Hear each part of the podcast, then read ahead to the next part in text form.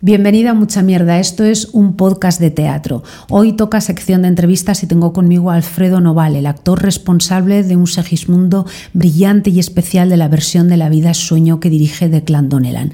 Alfredo Noval tiene ya mucho teatro a sus espaldas, especialmente teatro clásico.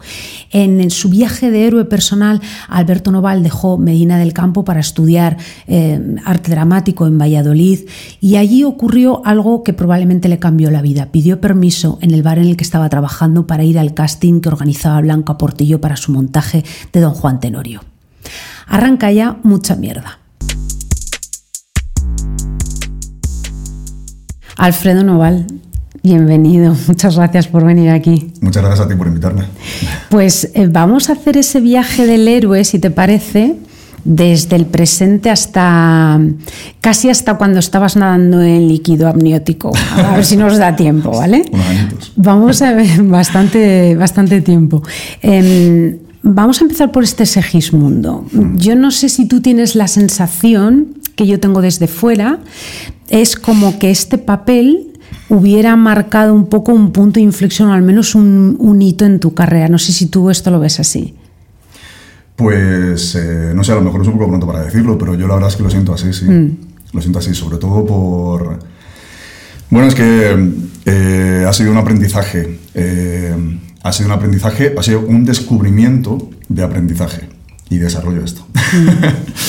ha sido descubrir que también puedo crear desde otros sitios que a lo mejor intuía, pero no, no me había metido de lleno a, a investigar. Y, bueno, gracias a, a, Declan y a Nick, eh, a su forma de trabajar, a lo que ellos nos han propuesto, a, esta forma que tienen ellos de, como, decía Nick de Declan, que dice, es que Declan es un terrorista del teatro. Así. Y, y, es verdad que es que ellos son, son, unos, son unos salvajes del teatro, entonces siempre te, te ponen en un punto en el que eh, tú no puedes estar seguro de lo que estás haciendo. Ellos siempre van a preferir ver al personaje que está descubriendo lo que le pasa en el momento.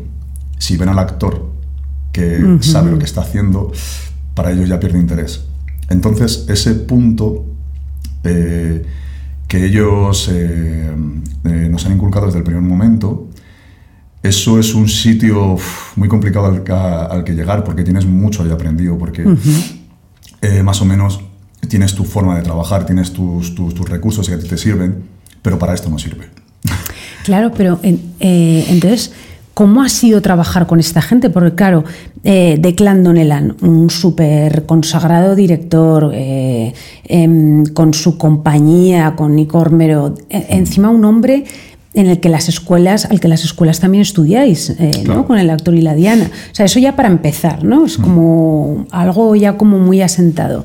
Pero ¿cómo construís, cómo llega el momento en que mm, construís un Segismundo tan especial como este, que va descubriendo las cosas, no sé, para el que no haya ido todavía a verla, es un Segismundo que cómo se construye, cómo se socializa, va descubriendo un objeto, va descubriendo a tocar al otro, a, otra persona, pero también aprende a hablar.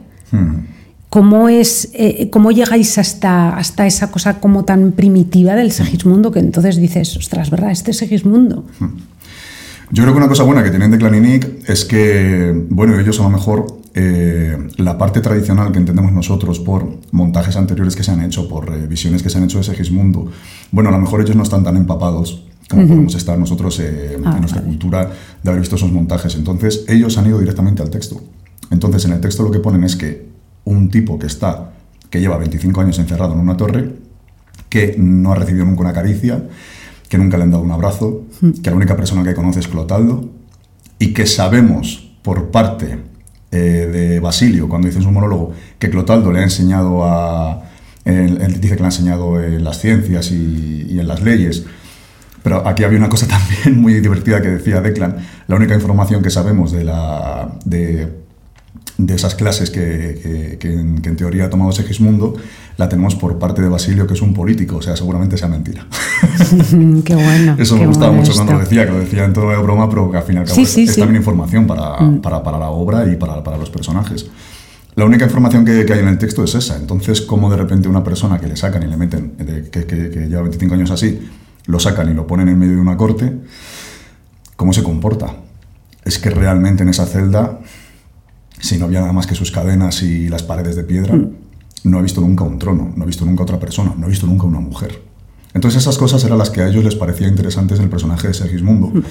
Ellos lo primero que me lanzaron fue, fue una frase que me encantó y siempre la repito mucho, porque creo que fue un, poco la base de... Es como una imagen que, que ha marcado un poco la base de, toda la construcción de Segismundo, que es, es un bebé al que se le ha quedado pequeña la cuna.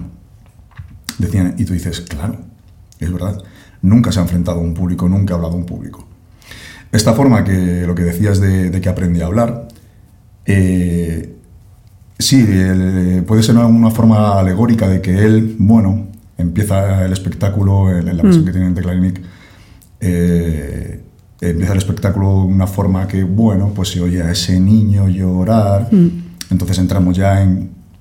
que el movimiento de bebé también está allí. Claro, entonces es como una construcción, tal, tal, tal, pero también hay una cosa de que él es la primera vez que cuando de repente está llorando descubre al público. Mm. Y ellos me decían, trabaja, intenta trabajar, dice, con, con que de repente estás en tu celda y te encuentras a gente y les pides ayuda. Necesitas de ellos que te ayuden con lo que te está pasando. Entonces dice, ¿cómo te enfrentas? Creo que estaría, dice, creo que no podrías ni hablar, decía Declan. Y entonces empezamos a trabajarlo desde ahí. Les pareció buena idea esta cosa de empezar el monólogo a ver cómo salían esas palabras, desde dónde salían y cómo se iba construyendo eso y cómo se iba calentando el personaje y iba entrando en esa retórica y al final conseguía terminar eh, engranando bien las palabras para poder explicar mm. lo que le estaba pasando y sacarlo fuera. Ostras, que además es un momento, no sé si te parece a ti, yo, yo os vi aquí en, Madrid, ¿vale? En, el clásico. Mm, lo que no sé, ya me contarás eh, cómo ha sido en otros lugares, incluso ahora, ahora mismo, según estamos grabando, ya habéis ido a Londres y al Villa, hablaremos de mm. eso. Pero... Em, Claro, ahí se genera ruido. O sea, eh, yo al principio estaba como, ¿cómo lo va a enfocar? Porque tú estás muy cerca de, nosotros mm. y, claro, la gente se sorprende mucho porque esto mm. es un choque. Entonces se genera ruido, risas, mm. eh, mucha sorpresa, pero tú, tú te agarras a eso. Entonces, sí, sí, claro. claro. Sí, la verdad que no ha variado mucho depende del, dependiendo del sitio. Creo que aquí en Madrid depende de los días. Ha habido gente que le ha hecho gracia, luego hmm. ha habido gente que de repente se ha quedado en plan de gente que se ha emocionado, gente que de repente se ha, arrancado a aplaudir después, de, después del monólogo. Eh, gente que a lo mejor se ha revuelto en la silla pero está diciendo esto que es. O sea, el, clásico clásico, ¿no? Claro, tiene, que haber de todo y contábamos con ello también y, es, es, es, normal que pase, está claro.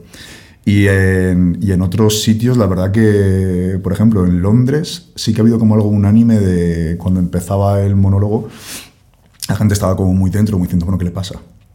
¿Qué le pasa? Entonces estaba mirando eh, los sobretítulos y al mismo tiempo como muy, como muy pendientes. Yo, claro, como les miro los ojos cuando lo estoy haciendo, veía que estaban como muy dentro. Claro, probablemente genere más tensión, ¿no? Incluso si no... Mm. Claro, lo que pasa es que no podían terminar lo de la vida es sueño y los sueños sueños son, ¿no? Porque aquí eso sí que estaba, estaba chulo también de, poderlo terminar.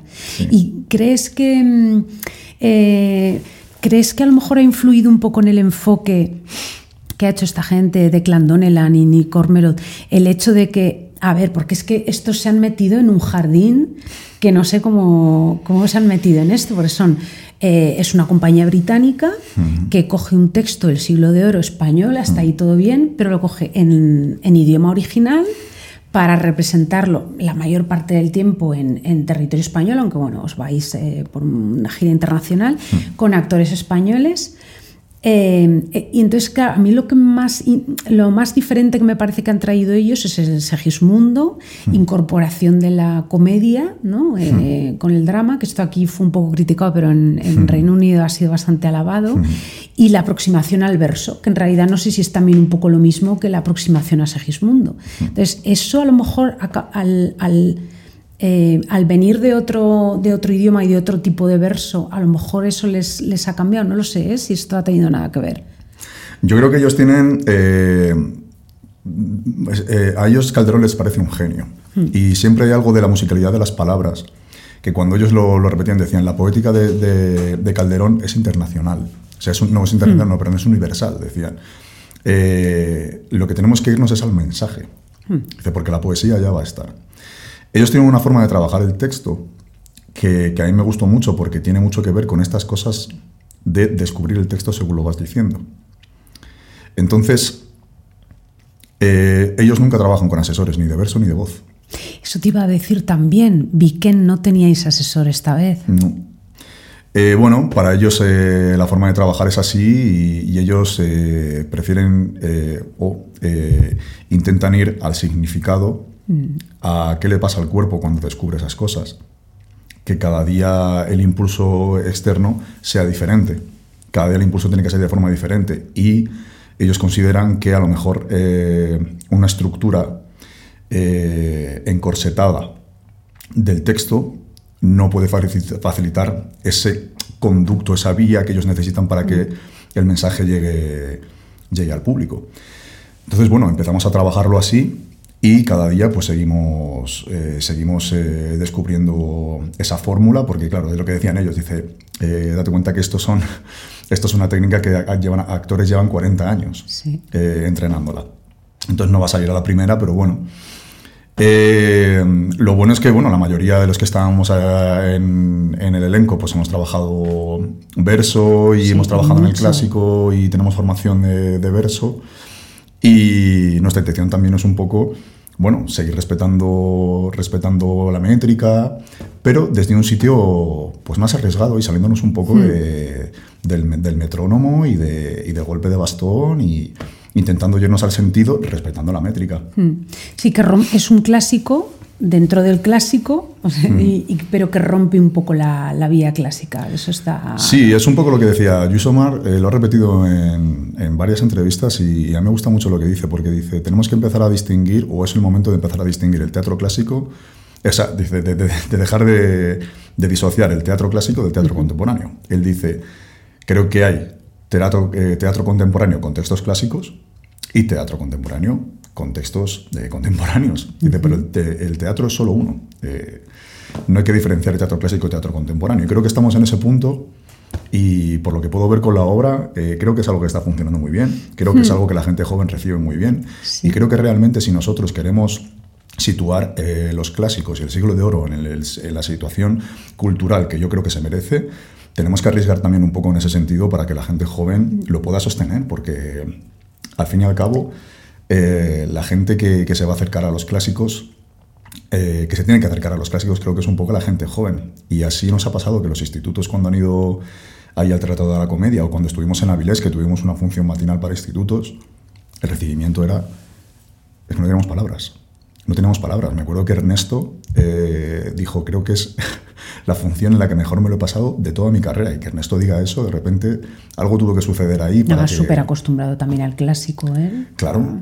Entonces creo que, creo que hemos, eh, hemos conseguido un, un, poco eso y creo que se ha demostrado que, que bueno, que no pasa nada también por... Mm. Eh, si queremos preguntarle al público qué es la vida y hay que romper una sinalefa para que la gente te conteste, pues no pasa nada. Sí, eso me gusta, romper una sinalefa para, para encontrar el, significado, desacralizar lo que hay, hmm. porque total no, vas a volver a ese tiempo, o sea, no estamos en ese tiempo.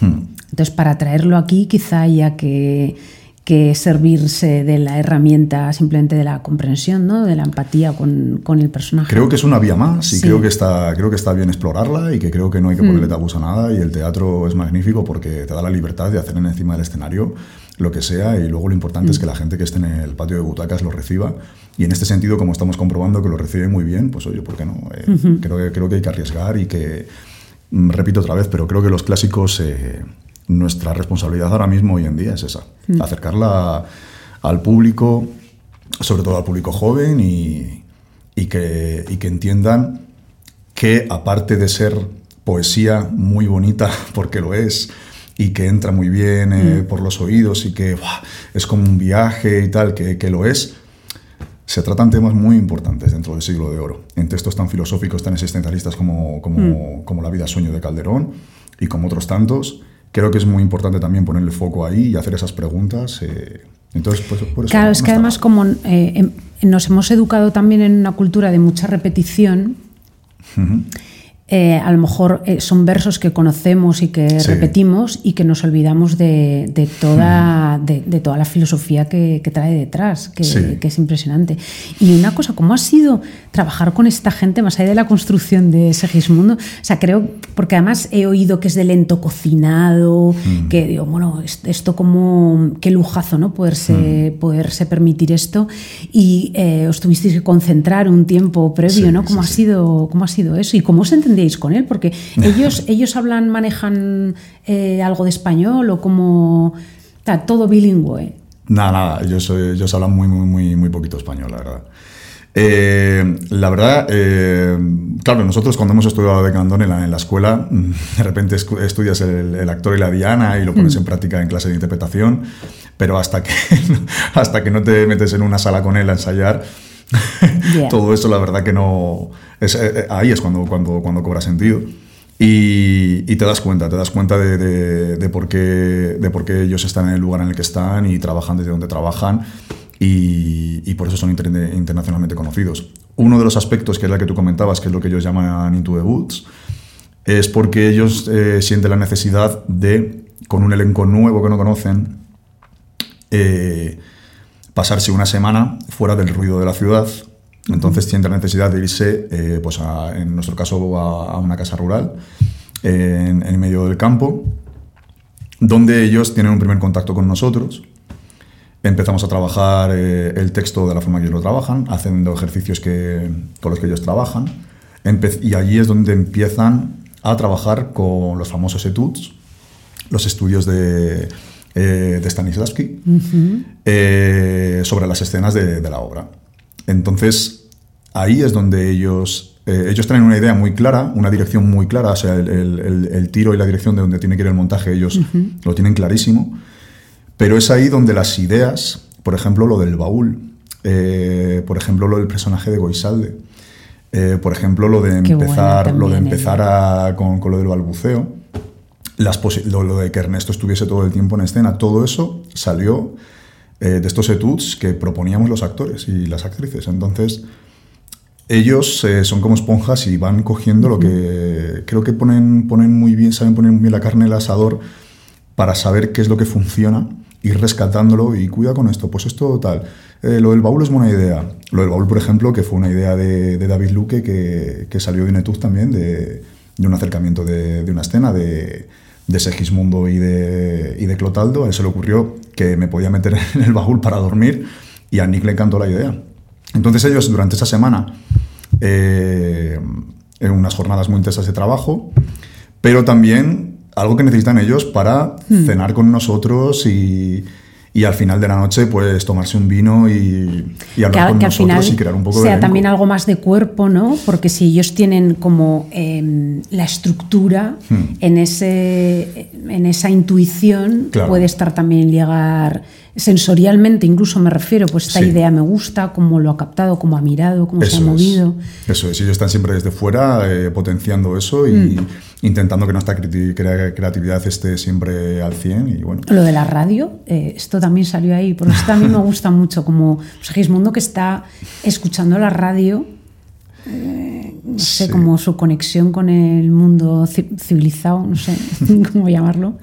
Pues eso fue, eso fue un poco lo mismo, porque eh, estábamos trabajando un acercamiento de, la primera escena, un etude de, la primera escena de, eh, con las famosas décimas de Segismundo y, y de repente, bueno, yo empecé a hacer como unos gestos de cada vez que oía un ruido o lo que sea, como que me, me, me, acurrucaba y de repente a Declan se le encendió la bombilla y dijo, creo que deberías de tener como un transistor o algo en lo que tú eh, donde tú te refugies y lo que tú te traiga la calma. Y dice, creo que necesitamos algo que a Segismundo le traiga a la calma. en toda esta cosa que tiene él de, de estar... Que es la música. Todo el tiempo con los nervios a flor de piel y de repente hay algo que además sea la fiera, que a ellos les, les, parecía buena idea y se les ocurrió lo del, lo del transistor. Y luego le propusieron a Goisalde que, que si hubiese una canción o un tema con el que ella apareciese, ese personaje alegórico que, está, basado, o sea, que, está basado en Clarín, que podría estar bonito también que fuese ese, el mismo tema que a Segismundo le, le, trajese a la calma en los momentos de, ah, de máximo nerviosismo. Entonces, Salde fue la que propuso este tema de, Carmen Miranda y es culpable, por supuesto, sí, sí. Por eso te digo que es que ellos, su forma de trabajar eh, bueno, pues creo que nos enchufan muy bien la creatividad para que nosotros claro, desde ahí mucho, o sea, esta idea de que a veces tenemos de que un, un, aún me parece doblemente interesante la idea que tenemos a veces de los actores de, bueno, tú dime este texto, dímelo en este sentido. Y, hace poco escuchaba a Candela Peña, sé que es alguien muy conocido, pero es, verdad que ella dice, no, no, es que yo soy una creadora. Yo, yo propongo un personaje, o sea, el personaje no me lo dan totalmente cerrado. Y en el clásico uno piensa que, bueno, pues eh, este hombre es rígido, este, los arquetipos eh, se suelen seguir bastante, que eso no quita para que, haya también arte. Pero claro, me, gusta mucho esa idea de la construcción de un personaje que lo construya el, actor, que es un creador en realidad, no es un replicador de, palabras. Para mí, una, lo que estás diciendo, la, eh, la cuestión clave que han, que han tenido Declan y que para conseguir esto que tú estás diciendo es que ellos miran a los personajes de manera horizontal. Cuando tú miras un personaje como Segismundo, lo primero que haces es mirarle desde abajo. Pero si lo miras desde abajo es mucho más difícil de alcanzar. Ahora, si lo sitúas de manera horizontal, bueno, a lo mejor es más fácil verle como una persona cercana a ti. Y entonces ahí es, a lo mejor esa vía es mucho más sencilla para que tú le prestes tus miedos, para que tú les prestes también qué es lo que tú encierras dentro. Ellos hablaban mucho también, por ejemplo, de todos escondemos a nuestro Segismundo. Mm. ¿Por qué encerramos a nuestro Segismundo? Y bueno, pues yo tuve la suerte de que ellos eh, creyeron que yo tenía un Segismundo ahí que a ellos les interesaba y ellos me enseñaron también un poco a ir quitándole las cadenas poco a poco y sigo todavía en el camino. Entonces creo que eso es bonito también y eso también me parece que que es un punto de vista interesante con lo que hablábamos antes también del planteamiento de los clásicos. Mm. ¿Cómo podríamos mirar, por ejemplo, a don Juan Tenorio? Porque si a don Juan Tenorio le bajas aquí y le miras de mm. manera horizontal, Ayer, por ejemplo, estuve viendo Macho Grita de, Alberto San Juan. Me encantó. Sí. Me encantó. Y creo que esto que ha hecho Alberto de. Bueno, eh, con el pretexto del, texto de, Don Juan Tenorio, Vamos a mirarnos hacia adentro los hombres blancos heterosexuales. Qué bueno. y se hace como para españoles, contextualizar En, lo que ha hecho no he oído ¿eh? pero si me mm. recomiendas voy porque la, tengo ahí pues eh, pues vale voy él lo que ha hecho es lo que entiendo es lo que ha hecho una mm, revisitar ¿no? el concepto del hombre español a través de, la historia o del bueno de la historia que nos ha llegado de a, través de don Juan Tenorio. ¿no? es como el pretexto de don Juan Tenorio que lo utiliza al, comienzo para, para abrir esta, este melón y este melón que abre, bajo mi punto de vista, ayer fue, me gustó mucho, vamos, estuvo, mm. estuvo genial. es verdad, el clásico va, va cambiando. No sé si este año podré ir, pero en Almagro también creo que van a hacer cosas interesantes Con, respecto a, la visión femenina en este caso, mm. con perspectiva de género. O sea, que, mm. o sea que, bueno, volviendo un poco a Segismundo, tú ya tienes tu Segismundo. O sea, es que eh, luego ya hablaremos de Blanca Portillo, pero Blanca Portillo decía que ella cuando hizo un Segismundo, que también fue muy especial, que eh, a ella le había marcado porque era como un atlas humano. Hmm. Sagismundo. Entonces, hmm. tú, eh, tú tienes ya, te lo digo yo, aunque no, lo digas tú, tú tienes ya tu check. O sea, es, es personajazo. Quiero decir, si tú tienes una lista de personajes que quieres hacer como actor, supongo que Segismundo.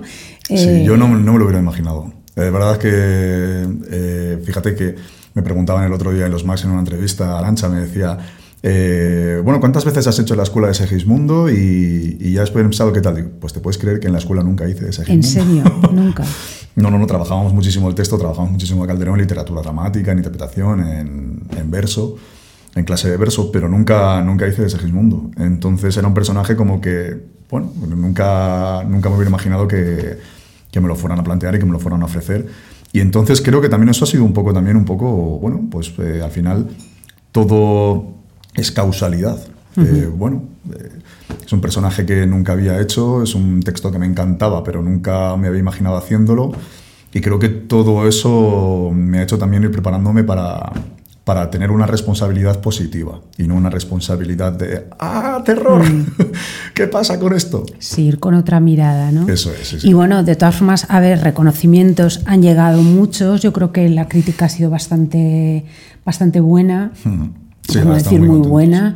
Eh, y bonita, ha llegado un, eh, ha sido finalista para los Max, o sea que quiere decir que Em, y más y más que queda.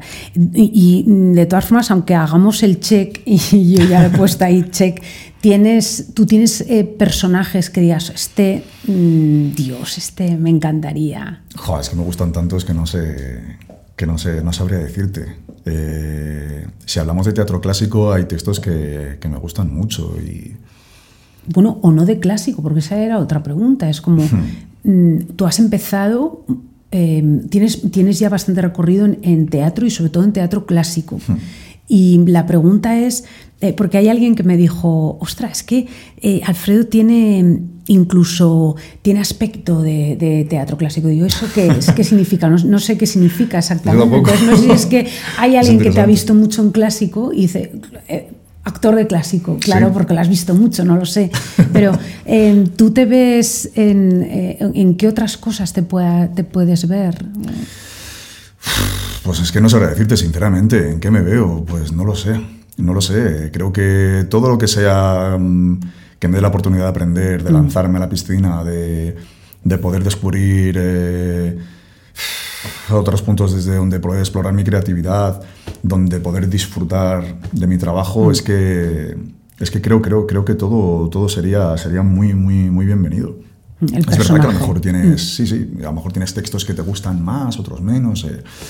Me gusta mucho Lorca también, eh, me gusta mucho, eh, no sé, no sé, es que la verdad que es una pregunta tan abierta y mm. eso que no a lo mejor hay actores o actrices que lo tienen, lo tienen más claro, pues digan, joder, es que me muero por hacer mmm, Diana de, lo, de O yo que sé, me muero por hacer ahora algo en algo más performático, no sé, mm. ¿eh? me, me, lo invento. O, otro tipo de... No es que esté, o sea, para nada está mal el rol, además el clásico es, no sé, me parece de hecho bastante versátil.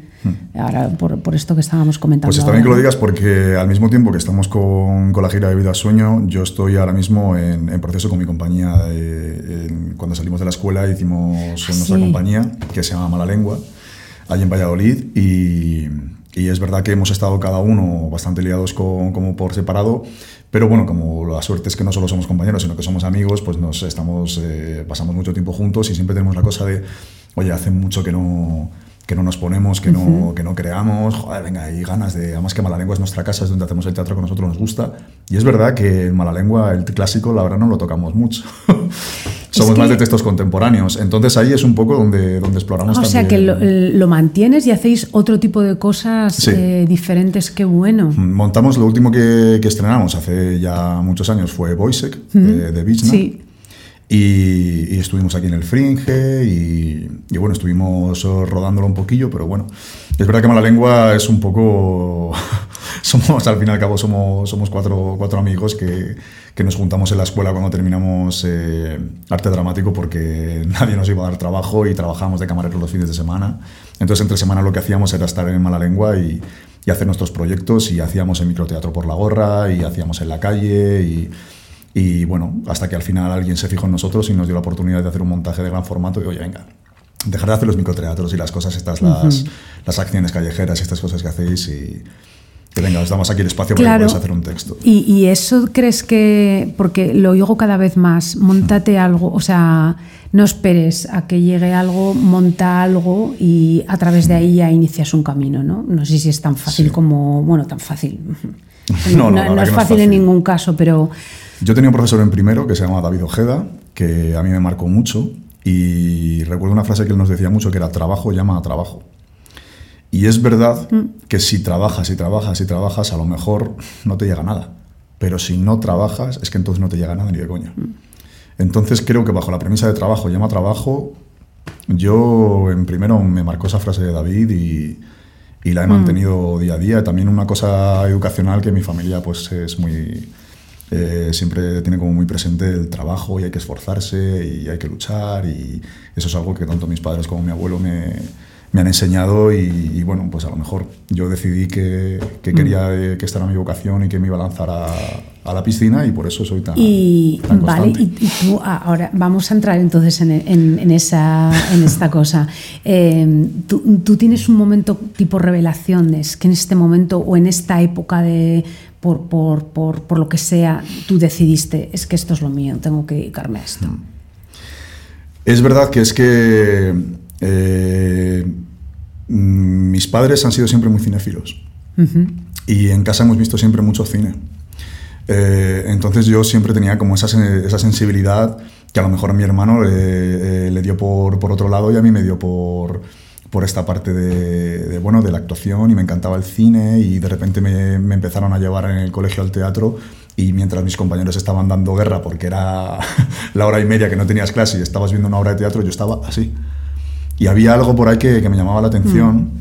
Y, y, fue cuando estaba en el instituto ya que, que gracias a la Semana de Cine de Medina del Campo, eh, había eh, dos profesoras que se llamaban Eva y Esther, que llevaban la, la, escuela, eh, la Escuela Internacional de Medios Audiovisuales, y ellas hacían un taller con gente joven de los institutos para, era como un taller de cortometraje.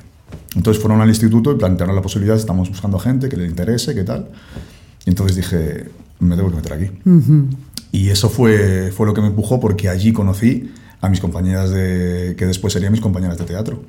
Y ellas me dijeron, Jobar, tienes que venirte, que si te encanta esto de actuar, Jobar, pues vente y, y hacemos un taller. Y entonces llamamos a Madalena Moreda, que, que es una actriz fabulosa y una maestra de actores acojonante. Que tú la, mención, la sueles mencionar. Yo la menciono mucho porque, claro, fue la primera persona eh, con la que yo hice teatro. Y ya desde el primer momento, Madalena tiene una forma de ver el teatro y de, de meterte la chuta del, del, teatro en la vena, que es que yo dije, vale, vale, es esto. Y yo tenía muy claro que lo tenía que intentar. Eh, Dije, mira, bueno, pues... Claro, y es que esto supone, en ese viaje del héroe que decíamos, porque ahora Em, ahora ya entramos en una cosa que creo que a ti, a ti y a mí nos conecta bastante y es, una vez eh, hablamos eh, brevemente de esto en, redes, porque en la crítica sí que mencionaba un programa de carne cruda en el que se hablaba de los Nepo Babies, los Nepo Kids, que mm, para que nos escuche pues es el hijo de, pero lo conectaba que me parecía muy interesante que no se suele hablar de, de la dificultad que hay de, llegar, de acceder a ciertas profesiones, sobre todo relacionadas con la cultura, si no tienes un entorno conectado con la cultura. Relación, lo que conocemos como relaciones. O sea, va también por capa social, em, em, conexión y además el ámbito geográfico. O sea, que, y tú aquí pues lo desbaratas todo. Entonces, claro, la, pregunta es de, de, dónde sales, Alfredo. Claro, o sea, tú sabemos que sales de, de Medina tienes que, marcharte a Valladolid a formarte, luego encima te vas a San Petersburgo, pero encima tú tienes que, coger otros curros, hacer otros curros, hasta que con, mala lengua empezáis a tirar un poco, no sé cuál, em, qué, pena, qué cosas has pasado. O sea, es que es verdad que no es un mundo que me alegro, pero que no es un mundo que esté predestinado para llegar a la profesión, ¿no? Que es como más duro. Claro, cuando yo creo que perteneces a una clase social que, que en el que no tienes, por así decirlo, como hablando de una, de una forma así un poco banal y tal, pero si no tienes un colchón hmm. que te proteja, pues eh, al final tienes que al final eh, tienes que sobrevivir hmm. trabajando y trabajando de cosas que a lo mejor pues, pues no te apetece y tienes que echar muchas horas detrás de una barra. Mm. Y tienes que trabajar de camarero infiltrado como, como me ha pasado a mí. Y en Valladolid he trabajado mucho de camarero infiltrado y bueno, son trabajos de los que aprendes mucho, pero también son trabajos muy arriesgados y que, oye, si, si yo hubiera tenido la oportunidad y mis padres hubieran sido ricos, mm. pues no... Hubieras podido manejar la incertidumbre de otra manera. No pero a lo mejor no estaba aquí hoy. Mm. Entonces hay algo positivo de todo esto, de que a lo mejor, bueno, pues es que el haber estado me vas a perdonar la expresión, por haber estado en la mierda y, mm. haber estado pasando penurias y, y, debiendo meses de alquiler y, y esperando que saliese una figuración en la ópera del Calderón. Para, sí, mm. claro, claro, claro. Mm. Sí, sí, y, muchísimas veces. Y mis padres, pues bueno, claro, eh, mis padres han trabajado toda la vida y, nos han ayudado y nos han apoyado a mi hermana a mí todo lo que han podido. Pero bueno, nosotros hemos estudiado gracias a las becas y, y así ha sido. Yo cuando llegué a Valladolid. Em, al principio yo venía desde Medina a Valladolid porque, bueno, pues... Que está eh, una hora más o menos, una cosa así, ¿o qué? Está, bueno, sí, eh, entrena a lo mejor a media hora, 25 ah, minutos más o menos. Y al principio yo ahí venía, pero luego ya cuando me dieron la beca ya pude quedarme, quedarme allí eh, en, una habitación y compartes piso y tal, pero claro, luego llega el verano y tienes que hacer vendimias y tienes que ponerte a trabajar por la noche y tienes que y el bolo que sale lo coges y te llaman para hacer una cosa en la calle, en un pasacalles de un pueblo y vas y lo haces. Y eso es así. Y, creo que quien tiene la suerte de de repente llegar a Madrid, que sus padres le paguen un piso,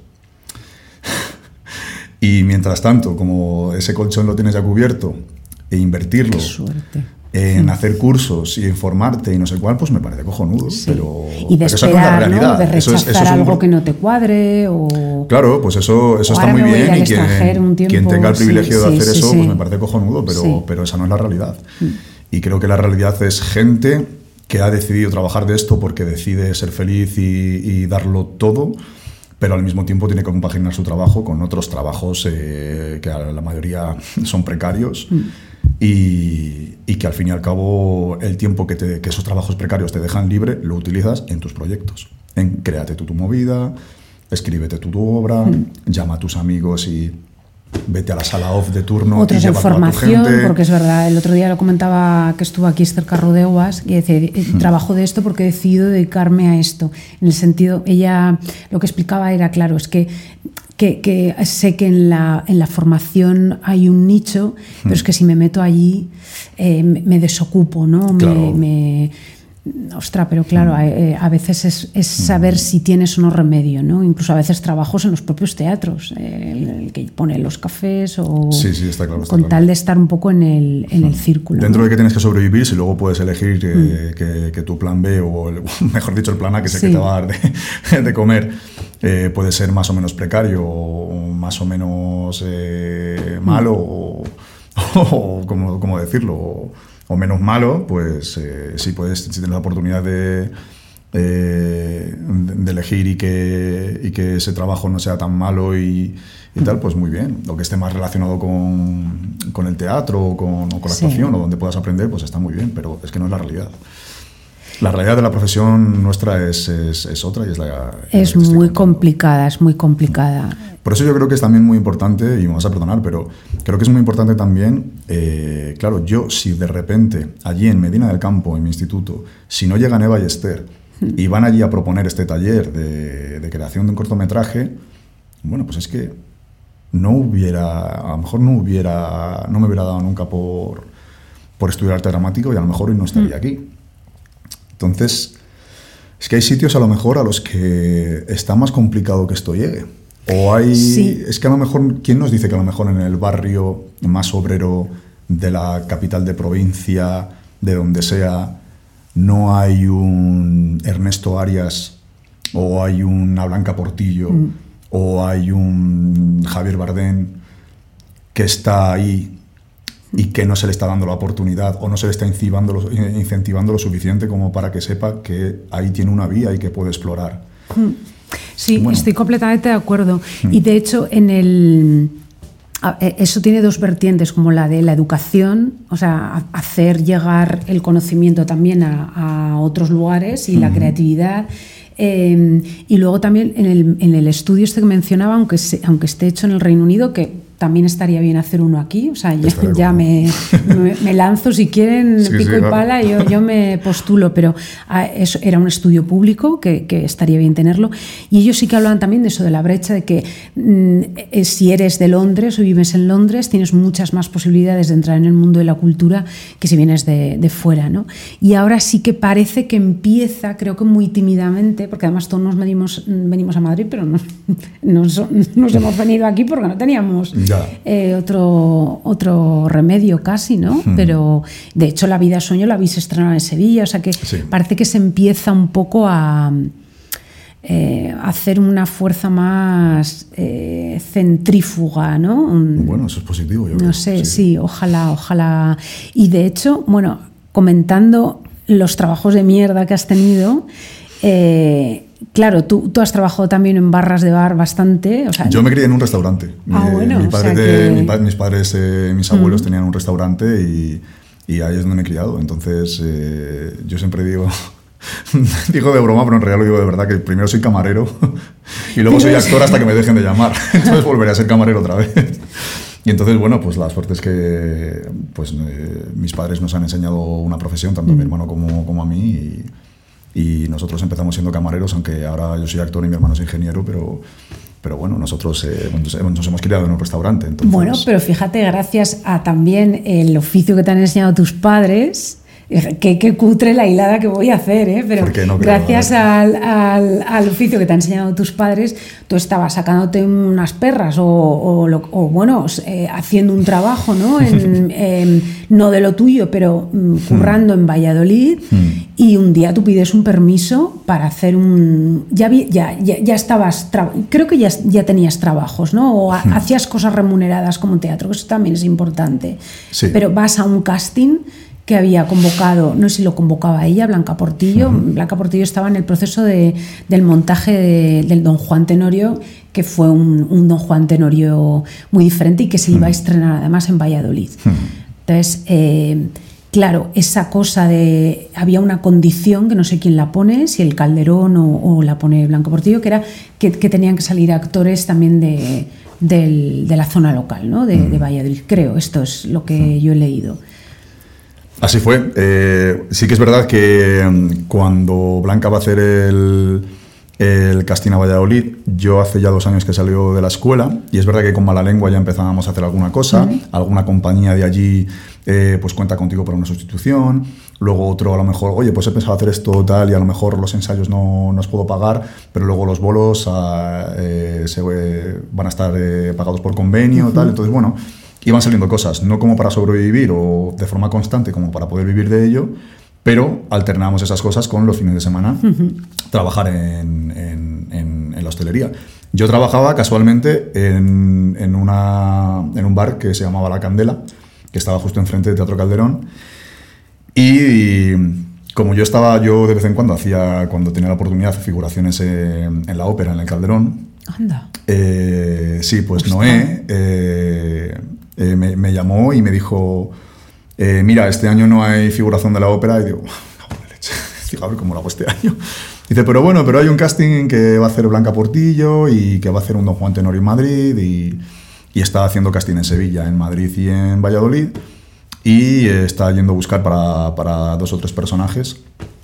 Eh, quiere a gente que hayan salido de las escuelas, entonces va a hacer como un casting primero en Sevilla, en Madrid y en Valladolid.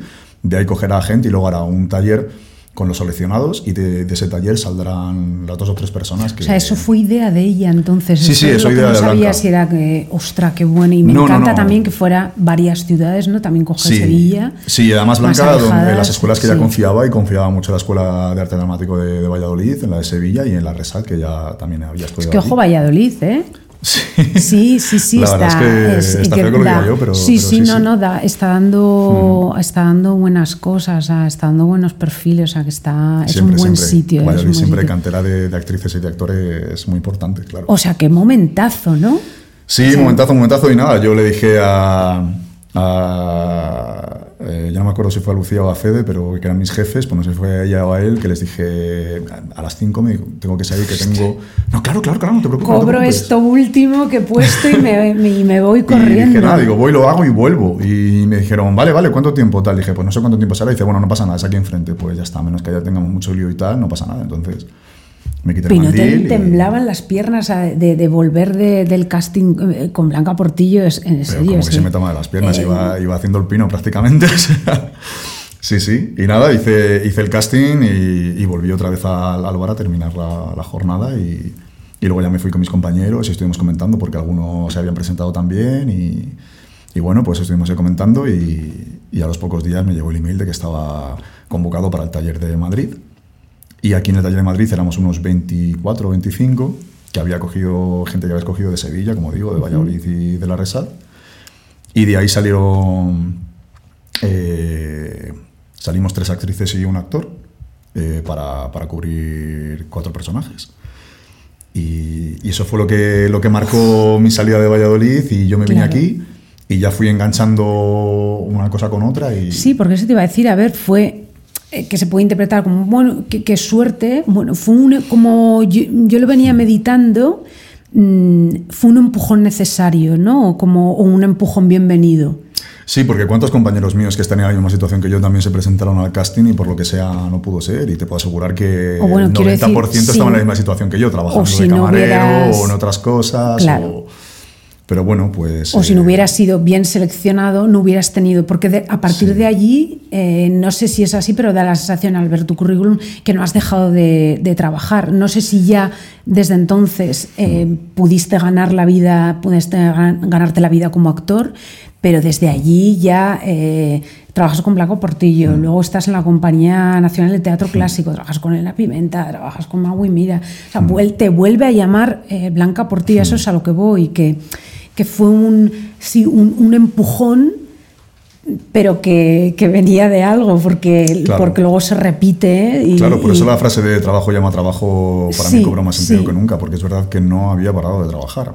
Mm. Es verdad que luego, eh, bueno, eh, cuando estábamos con la gira del Don Juan Tenorio, salieron la convocatoria para la joven y, y yo me apunté rápido porque quería hacer el casting y quería entrar dentro de la joven porque, Mm. porque me encantaba, además daban muy buena formación y me interesaba mucho entrar ahí y al final eh, eh, entré y, y es verdad que toda esa época tuve un poco más de constancia, pero es verdad que después de la joven y tal, eh, aunque haya tenido una continuidad, no ha sido tan constante. He tenido que también seguir eh, trabajando de otras cosas y, y haciendo a lo mejor pues, eh, cosas que tienen que ver con la profesión, que, que a lo mejor no, no es hacer el montaje con Blanca Portillo o en la compañía nacional, pero a lo mejor, pues oye, tienes que hacer una visita teatralizada en no sé qué sitio que, que es muy interesante, que hace muchísima, hace muchísima falta, aprendes un montón, pero no tiene la constancia ni tiene la relevancia que a lo mejor que tiene un gran montaje,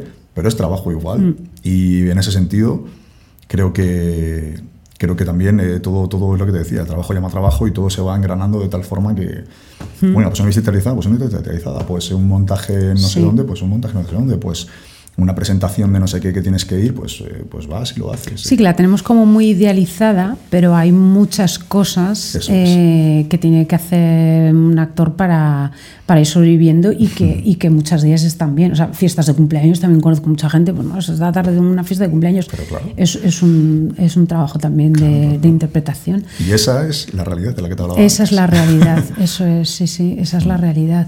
Y pero bueno, la realidad también es que, o sea, tú pico y pala, pico y pala, y claro, en algún momento imagino que, ostras, has tenido la, la duda de Dios, esto no sé yo si.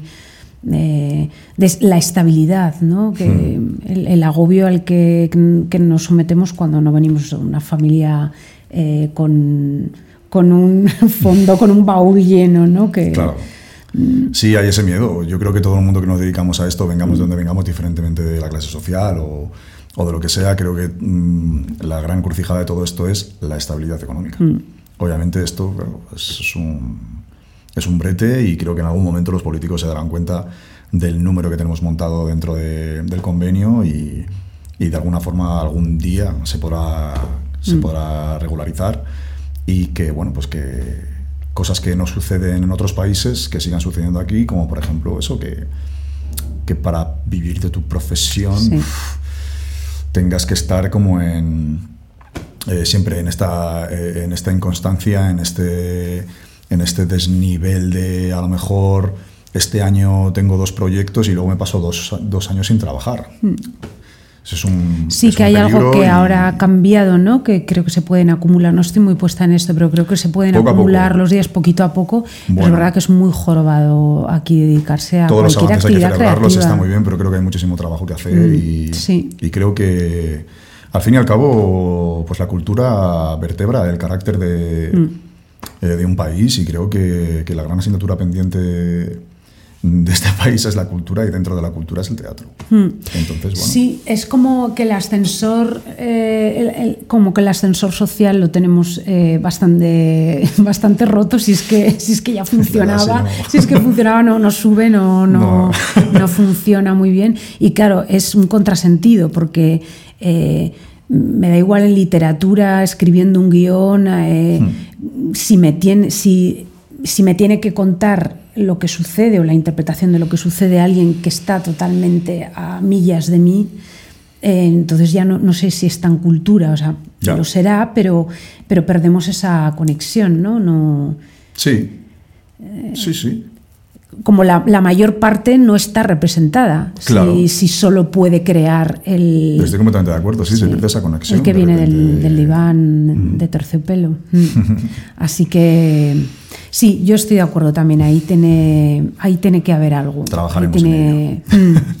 Pero bueno, a ti afortunadamente, o sea, te, digamos que, que recurrieron otra vez a ti, Blanca Portillo te vuelve a llamar para el Ángel Exterminador, o sea que eh, ahí por lo menos ha habido un trabajo que a veces no sé si te da un poco de rabia, lo que tengo que currar el doble, eh, por esto que decíamos, ¿no? De, con el mismo esfuerzo otra persona, no sé, lo hubiera hecho en menos tiempo, pero, pero bueno, pero se logra, mientras se logre, es como gozoso, ¿no? Sí. Y hay otra cosa, el viaje geográfico. O sea, ¿eso a ti te duele? O sea, ¿cómo de arraigado eres tú? O sea, ¿a ti te, te da como cosa haber tenido que dejar tu, el lugar donde, de donde eres o, o no eres tan arraigado? Es un tema muy interesante que últimamente tengo bastante, bastante mm. presente. Sí. Sí. yo soy castellano y, es verdad que cuando estás allí a lo mejor, bueno, pues eres de otra forma eh, y es verdad que la identidad castellana con el tiempo parece que está como un poco desdibujada y, me pasa con, con toda, todos, todos mis amigos y que nos hemos salido fuera, que es verdad que mm. pocos de mis amigos eh, que quedan siguen trabajando en, en Castilla y León. Y los que estamos fuera siempre decimos, joder, ¿qué pasa que todo el mundo nos vamos, pero todo el mundo estamos deseando volver? Y creo que eso tiene que ver también mucho con la identidad castellana y cómo históricamente los castellanos ha habido como una cosa de salir de Castilla para trabajar fuera y para conocer otras cosas, pero siempre hay como una mirada hacia atrás.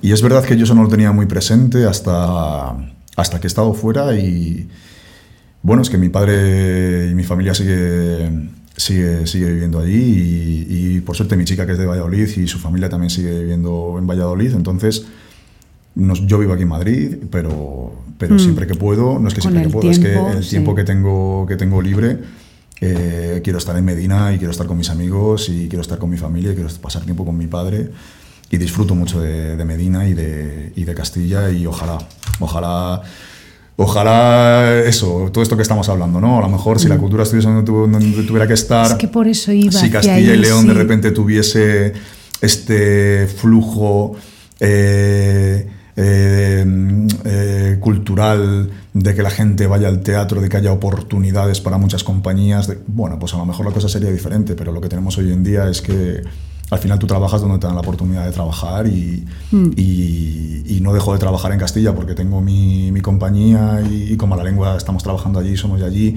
y por suerte hay gente que sigue confiando en nosotros como la gente del Teatro Calderón de Valladolid, pero realmente donde tenemos el, el núcleo del trabajo, por suerte, y, en ese sentido nos sentimos unos privilegiados, es aquí en Madrid. Así Hace falta que se estrenen más cosas, bueno, no sé si es que se hagan más giras. ¿no? Hace falta más, eh, sí, gira. gira en general. Me voy a bajar un poquillo. Sí, vale, va, venga. Eso me gusta. Es que hace poco lo estuvimos hablando y lo hablábamos con, con Noé, que, que, que, es del Teatro Calderón de Valladolid, y es, eh, estuvimos hablando de, de, los tiempos necesarios como para hacer una producción. Es verdad que aquí en Madrid los tiempos para hacer una producción son los estipulados por el convenio y tienes 45 días. Y hay como, bueno, es verdad que, que, al final eh, la demanda de, teatro y, o sea, la demanda de teatro aquí en, en, la ciudad es, es, eh, es, muy fuerte, es muy grande y tienes que, mm, tienes que atender a esa demanda. Entonces, bueno, pues hay muchos espectáculos y como que todo se concentra aquí en Madrid y eso hace que al final se produzca, se produzca, se produzca. Entonces, de repente, creo que las compañías y las productoras se están dando cuenta de que en las provincias es donde de repente hay ese espacio, esa calma. De repente te vas a Valladolid y tienes la oportunidad, como nos están dando a nosotros, por ejemplo, el Teatro Calderón, de ir haciendo residencias, 10 días de residencia, tranquilamente, pum. Venga, ya estrenaremos. ¿Cuándo queréis estrenar? Venga, pues ahora... Y eso, de repente, que nos hayan dado esta oportunidad en el Teatro Calderón para poder hacer esto, nosotros estamos dando palmadas con las orejas. O es que es en plan, es, que así es. Pero hablas con una compañía andaluza y te va a decir lo mismo. Hablas con una compañía vasca y te va a decir lo mismo. O de donde sea. O sea, al fin y al cabo, esta cosa de tomarte tu tiempo mm. para un proceso, para que tú investigues, para que tú arriesgues, sin que te estén haciendo todo el tiempo así en el reloj, pues también está muy bien. Mm. Entonces creo que eso es muy... Para eso hace falta también dinero público me imagino, no lo sé porque no soy, soy un poco lego en, eh, en, estos, temas, pero, pero me imagino. lo que sobre todo hace falta es intención. Claro, a veces lo que pienso es, para mí el teatro es un poco como las bibliotecas, ¿no? Para mí son como mis lugares sagrados. Entonces la biblioteca, o sea, a mí me, me parece muy importante desligar la utilidad de, de la cultura, porque si no empezamos a decir, pero es que no son rentables, entonces las cerramos. Y es, y es lo mismo que me parece que pasa al teatro. El teatro no tiene que ser rentable porque es que, mm, es que si no, ¿qué, haríamos sin teatro? ¿no? Mm. Entonces mi hipótesis es, vale, pues hay que subvencionar el teatro, pues es igual, se subvenciona. Mm. Pues, si lo subvencionamos aquí, subvencionémonos, eh, lo hagamos también en, en, provincias, ¿no? Porque aquí no sé si tienes la sensación eh, de que hay veces que casi yo regurgito teatro, o sea, quiero decir que, que puedes ir los siete días de la semana, te diría yo, ¿eh? Eh, en Madrid, mm, y compañías que pasan dos, tres días, em, y es todo como muy frenético, hmm. y necesitas a veces ir a un ritmo, y que si no se concentrara todo, quizás sería un poco más gustoso, no lo sé. Sí, y, y, yo te lo digo que yo me dedico al teatro, pero soy un grandísimo consumidor de teatro. Y yo ahora mismo que estoy, que estoy, que, que he tenido unos días de descanso, me lo veo todo. Ay, cuenta, cuenta que has visto, ¿quieres contarme? pues he visto Valor Agravio y Mujer. ¿Qué tal? me ha encantado. ¿Sí? sí, sí, sí. lo vi eh, nada más eh, volver de Cádiz y, y, me flipó, me flipó. Creo que, creo que Beatriz Argüello ha hecho, ha hecho una versión súper bonita, muy fiel a, a las palabras de, de Ana Caro y y del, mensaje que tiene eh, tan potente la, la obra. Creo que el elenco está maravilloso. Julia Piera y Pablo Gómez Pando. Es que. Me han hablado bien, sí. ¿Cómo no te van a hablar bien? O sea, es que hay que verlos. O sea, hay que ir a la comedia y verlo porque es un, es un despliegue de, de hablar el verso, de, de transitar emocionalmente los conflictos de los personajes. Están, ya te digo, todo el elenco es una pasada y y ellos dos hacen un trabajo, hacen un trabajo acojonante. He visto, he visto esto de Alberto que te, que te decía también. Mm. Eh, ¿Qué más?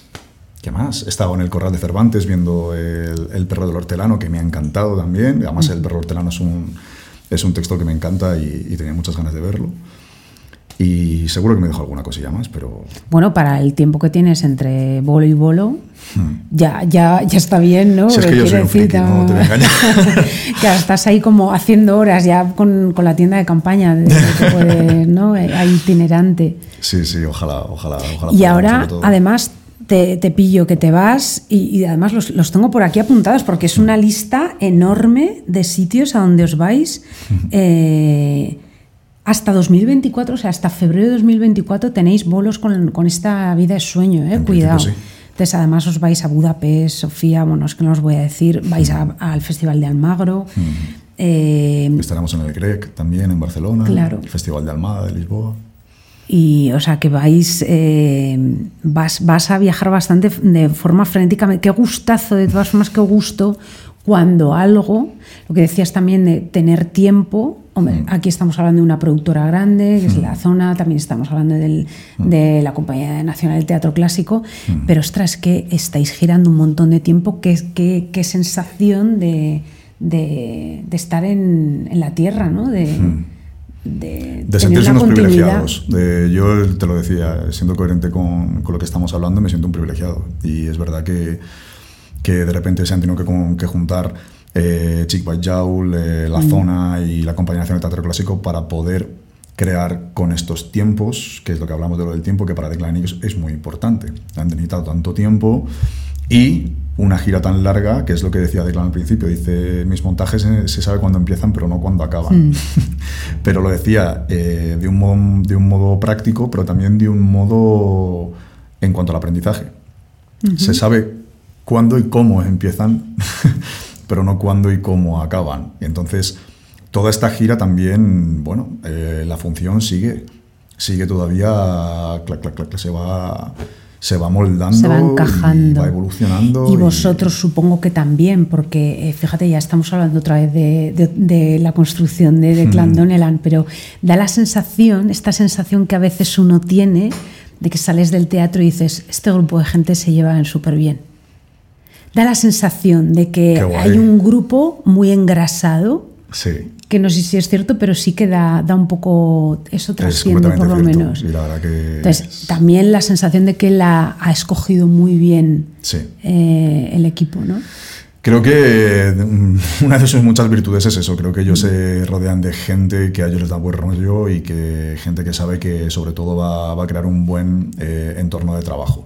Y en ese sentido es que no tengo ni una sola pega con ninguno de mis compañeros, pero tanto del equipo técnico como del artístico como del elenco porque es que no tienes una tacha de ninguno y todos los días nos agarramos de la mano y salimos todos para adelante y, y me lo paso genial y pues que además un montón y una cuadrilla de para convivir tanto tiempo con, con, un grupo de gente mm, qué alegría no que, que, esté todo bien engrasado y total total es una suerte. Y además es que aprendo de todos y cada uno de ellos en, en cada función en cada ensayo es una pasada. Muchas veces eh, parece que me tiro el pisto diciéndolo pero es verdad que ¿Cómo has construido a Segismundo? Y joder, es que me gusta decir cómo hemos construido a Segismundo, porque es verdad que en un ensayo a lo mejor me he fijado en algo que hacía Goisalde y de repente he hecho como una esponja, ¡fum! Y me lo he llevado a mí y luego he visto como mm. Ernesto pa y de repente ¡pum! Eh, luego he visto como David encara cierta tal escena y he dicho, ¡ah, qué interesante! No sé, eh, creo que al final eh, es una suerte, es una suerte tener el elenco que tenemos y y uno de dos me siento privilegiado. Es, es, un equipazo, la verdad. Pues eh, solo para recordarte algunas cosas, esto ya lo sabrás tú, pero yo lo quiero decir.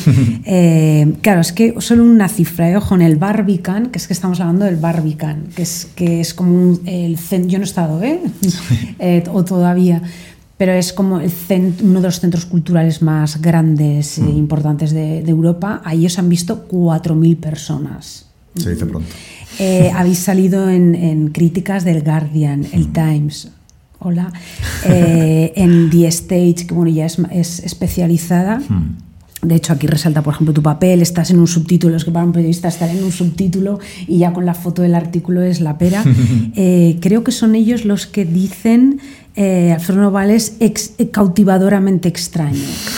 Eh, esto me, encantó. También me gusta, además, la crítica de ellos por esta sorpresa también que, te decía, que ellos sí ven como positivo que, haya sido una combinación de, comedia y drama. Mm. Eh, me gusta que en cada crítica es verdad que hay algo que, que los une mucho es que mencionan, em, son como muy puntillosos y mencionan a todos. Eh, hmm. O sea, Ganecha Gil está mencionada porque hay que mencionarla, su trabajo. Eh, a Goitzale Núñez, hmm. está, está todo Rebeca Matellani, eh, Serrano, está es una cultura de la crítica diferente sí, también. efectivamente, es, muy gustoso hmm. leerlos pues eh, Alfredo, ojalá, no sé qué es, qué es What's Next, qué, qué es lo siguiente, aparte de Mala Lengua y toda la gira.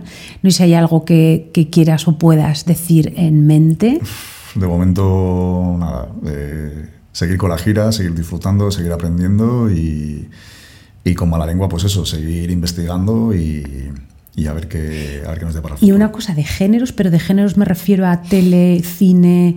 Eh, hmm. tú, has hecho, eh, nos quedaba aquí en el tintero, pero has hecho series de televisión, hmm. eh, Las chicas del cable, Elite, hmm. Servir y Proteger, Valeria. Hay o sea, te, quedas en el teatro porque te gusta, te, te gusta, está claro, pero mm, hay espacio como te apetece hacer cine, que algo has hecho también, o, seguir haciendo series.